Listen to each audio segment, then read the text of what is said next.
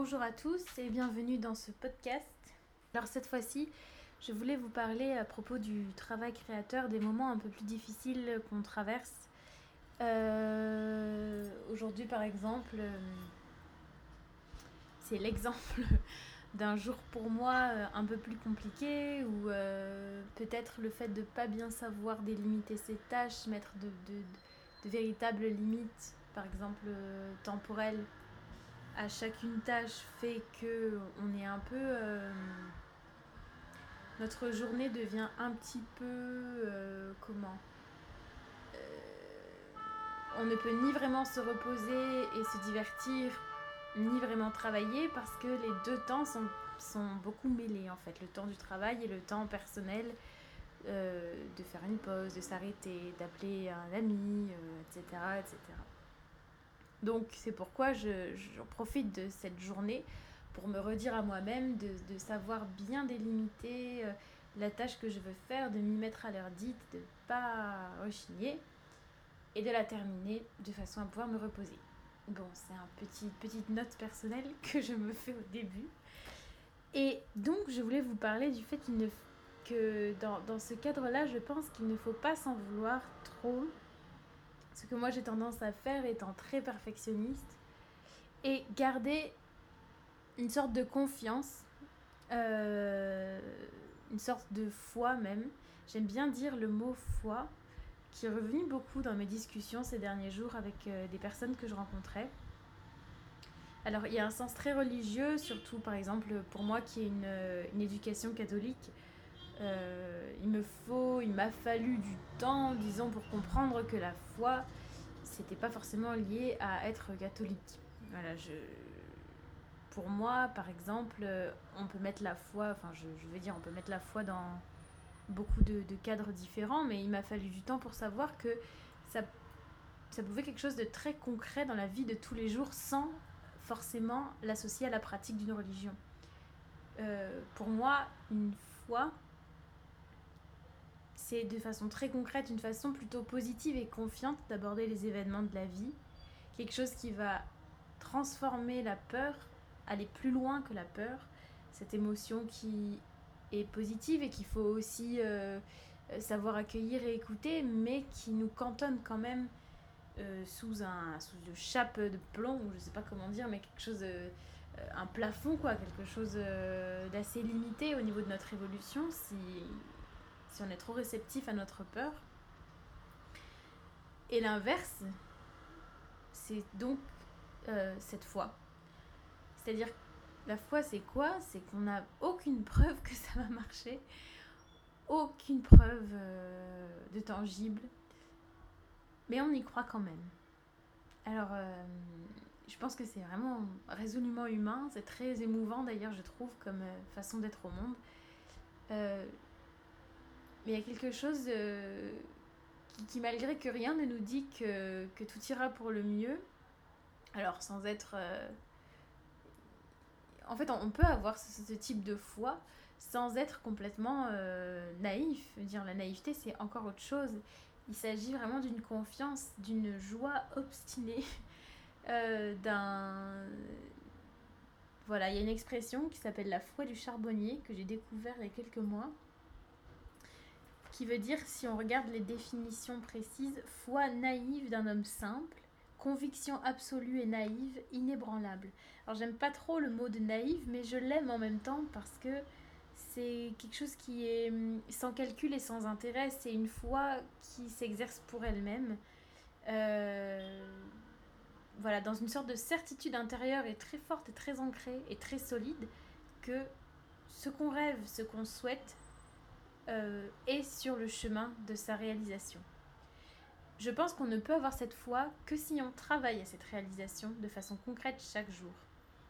C'est-à-dire que, euh, euh, enfin personnellement, cette foi, je l'avais quand je sentais que j'étais en travail.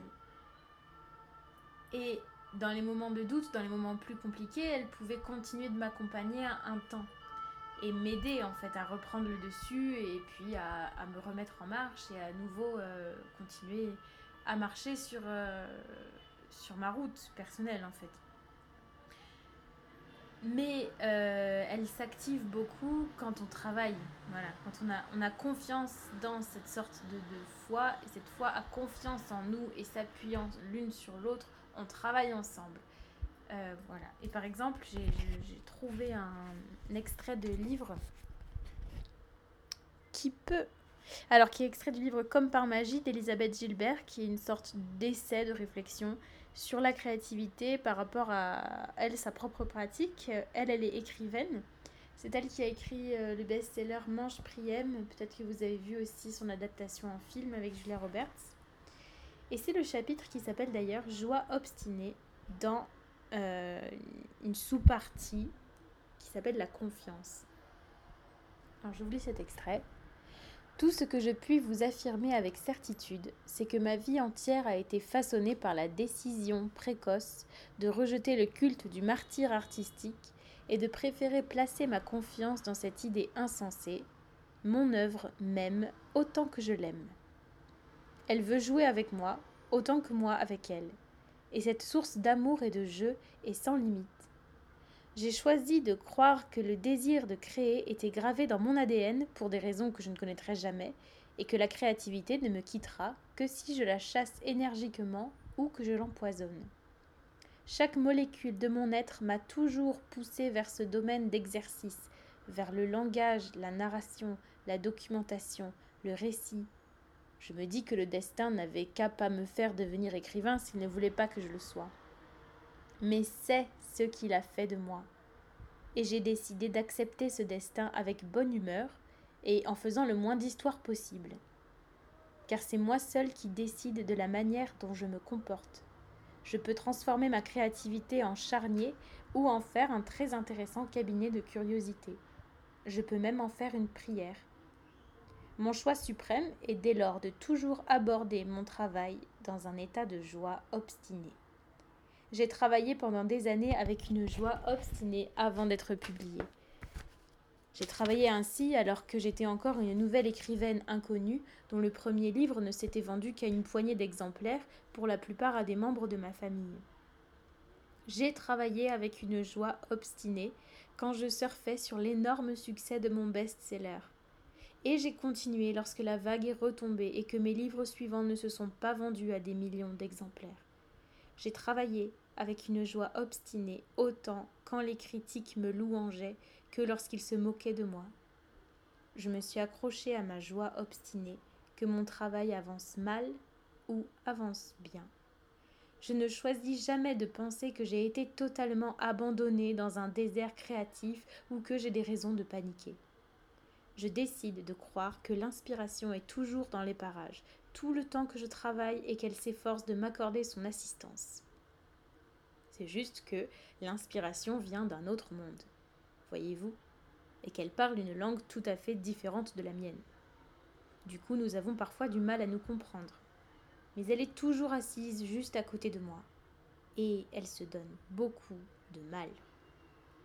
L'inspiration s'efforce de m'envoyer des messages sous toutes les formes qu'elle peut, des rêves, des présages, des indices, des coïncidences, des sensations de déjà-vu, des oracles, de surprenantes ondes d'attraction et de réaction, ces fameux frissons qui me parcourent les bras, ces poils qui se hérissent sur ma nuque, le plaisir que provoque quelque chose de surprenant et de neuf, les idées tenaces qui me tiennent éveillée la nuit, peu importe du moment que cela fonctionne. L'inspiration essaie en permanence de travailler avec moi, alors, je reste à ma place et moi aussi je travaille. C'est notre contrat. J'ai confiance en elle et elle a confiance en moi. Et voilà, je vous laisse sur ces réflexions qui m'aident bien moi aussi. Euh, me disant que par rapport à la foi, j'ai entendu aussi une amie créative récemment euh, parler d'épreuves de foi. Et euh, c'est quelque chose que je traverse de façon euh, périodique en ce moment, que je n'avais jamais connu avant, donc bon, qui est intéressant et puis déroutant en même temps, mais très intéressant. Très déroutant aussi. mais ça m'intéresse du coup, parce que de parler de cette foi-là, de parler de, moi, je me suis toujours sentie là-dedans, une sorte de, de, débilité euh, première et sûre d'elle-même, pas de confiance. Euh, je, je dirais pas que ça se traduit par une, euh, une surconfiance, ou je saurais pas comment le dire, mais une, une, sûreté de soi, parce qu'à côté de ça, c'est. Enfin, c'est pas comme ça que ça se traduit. Mais vraiment, ce type d'enthousiasme qui qui ne conçoit même pas que... Oui, qui ne conçoit même pas que, que, ça puisse ne pas marcher, enfin. Et en même temps, elle le conçoit tout à fait, mais c'est compliqué, et c'est compliqué vraiment de, de définir où, où et à quel endroit vraiment se situe ce type de foi et de joie. Les deux sont un peu mêlés, la foi, la joie, l'amour. Je pense que ces trois sentiments-là sont l'indice de ce type de confiance. Euh, dans son travail, dans son projet, dans ce qu'on est en train d'accomplir, que nous seuls pouvons voir, que nous seuls pouvons, euh, dont nous seuls pouvons avoir euh, une, sensation, et donc à laquelle il faut être absolument fidèle. Euh, ce type de, de sensation-là, donc, ce n'est pas à l'endroit d'une confiance en soi qui serait trop forte, parce qu'à ce moment-là, ce serait écrasant par rapport au projet par rapport à, cette petite lumière de foi là, je pense que ça l'éteindrait parce que une trop grande confiance en soi, ça ne pousse pas à un travail de tous les jours humble, régulier, discipliné, laborieux, difficile. Et je pense que cette foi, elle accompagne la difficulté aussi et qu'il faut passer par ces étapes-là. Euh, mais elle est à l'endroit, je crois, de, de, quelque chose de très joyeux. Personnellement, je, je, suis beaucoup dans la joie, beaucoup dans le plaisir de créer. Et c'est ça qui me guide dans, dans, les actions que je fais, euh, ce que j'écris ou ce que je mets en scène ou, ou quand je travaille euh, sur le plateau, qui est difficile à trouver certains, certains jours à certaines périodes de vie. Et, euh, et donc le pendant de cette foi, de cette joie, et ces épreuves de foi, c'est ce néant, ce noir absolu, qu'on ne sait plus qui on est, on est perdu complètement on ne sait plus comment on s'appelle, on ne sait plus le chemin. Et c'est très déroutant pour justement des personnes, euh, enfin personnellement, moi qui ai toujours été très obstinée, très déterminée et très joyeuse de ce que je faisais, euh, traverser ces, types de déserts-là euh, est très compliqué. Mais c'est compliqué pour tout le monde, bien sûr. mais c'est vraiment ce type de traversée du désert. Et c'est aussi d'ailleurs des, des, des les notions bibliques. C'est intéressant parce que, alors je sais plus dans quel épisode de la Bible euh, précisément, mais il y a un épisode de la Bible qui raconte la traversée du désert. Et je crois que c'est quelque chose de très très juste. Et la Bible se rapporte à cette foi. Et je crois que c'est un, objet, un moyen qu'on a plaqué sur ce sentiment de foi, la religion catholique ou la Bible.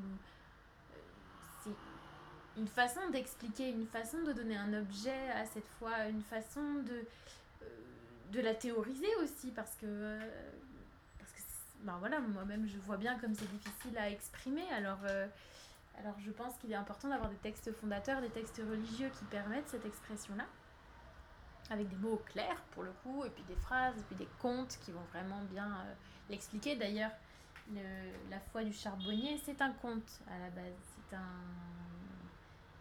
c'est une, expression qui est tirée d'un conte où le diable va voir un, charbonnier et puis il lui dit euh, Bonjour le charbonnier, euh, à quoi est-ce que tu crois? Et le charbonnier répond Je crois à ce que l'Église croit. Alors le diable lui répond D'accord, mais euh, à quoi est-ce que croit l'Église? Et le charbonnier répond Bah l'Église croit à ce que je crois. Et comme ça, ça peut l'air d'être quelque chose de débile. Et de là, on en a, on en a sorti l'expression la foi du charbonnier. Et je pense qu'il y a quelque chose qui peut être un peu péjoratif dans cette expression, même si moi je l'ai très peu employée, donc je peux pas tout à fait en être sûre, mais il me semble. Mais moi, je crois pas. Je crois qu'au contraire, c'est très très juste. Parce que, pour une fois, ça ne situe pas Dieu, la religion, l'objet de foi l'objet de désir, le rêve, dans quelque chose qui serait euh, séparé de nous. Qui serait quelque chose à atteindre. Et c'est ça qui, pardon, crée une sorte de pression, c'est quand on conçoit les choses de façon séparée. Que donc il y aurait par exemple dans l'exemple de ce conte-là, euh, ce que l'Église croit, ce que moi je crois, comme deux notions distinctes. Le charbonnier répond non, l'Église croit ce que je crois. Et, euh, et je trouve que c'est très juste et que nos croyances personnelles sont très importantes. Euh, notre foi dans notre propre chemin, dans nos propres réalisations, notre vision de ce que nous voulons faire, la conserver, en avoir un, une sorte de, vision euh, solide et concrète est très très important, en tout cas dans ce que je crois. Et dans ce chemin-là,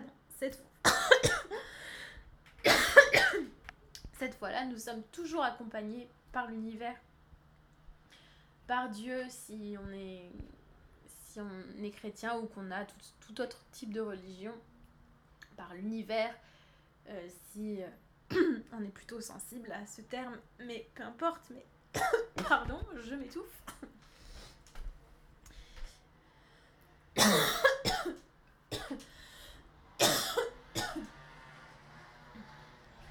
J'ai remarqué que quand on agit bien en fidélité par rapport à notre propre chemin, par rapport à ce que nous pensons être juste, on est toujours accompagné. C'est cette sensation d'accompagnement, de ne pas être seul à effectuer sa mission, qui, détermine aussi, qui est un des facteurs de détermination de cette foi, cette sensation d'être accompagné.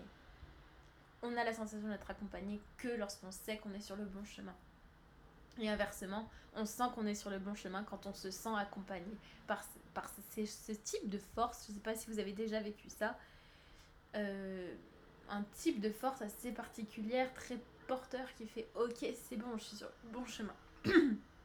Après, euh, on peut aller plus loin par là et dire qu'effectivement, quand on est sur le bon chemin, non seulement on se sent accompagné, mais les choses se débloquent. voilà, bon. Je voulais donc parler aussi de cependant qui sont ces épreuves de foi, mais peut-être qui ont pour, euh, pour vocation si on, on arrive à s'en sortir, et on arrive à s'en sortir. Mais c'est vrai que pour s'en sortir, je pense qu'il faut beaucoup de, discipline. Il faut une reprise en main de soi euh, au bout d'un certain au bout d'un certain temps et en même temps une acceptation totale de ce noir qu'on traverse. Faut absolument lâcher tout et dire bon bah je lâche, je lâche, j'accepte, c'est le bordel, c'est enfin c'est même pas le bordel, c'est plus rien quoi. On n'est plus sûr de rien, on sait plus ce qu'on aime, on sait plus comment on s'appelle, on n'arrive plus à interagir avec les autres parce qu'on sait pas où on se situe donc euh, les relations deviennent vraiment compliquées. On préfère rester un peu seul parce que euh, voir quelqu'un, ça devient une épreuve parce que parce que se déterminer est compliqué face à l'autre. On a peu de clarté en fait, tout simplement vis-à-vis de soi. Euh, se laisser tomber dans ce trou noir sans essayer de lutter est important et très effrayant.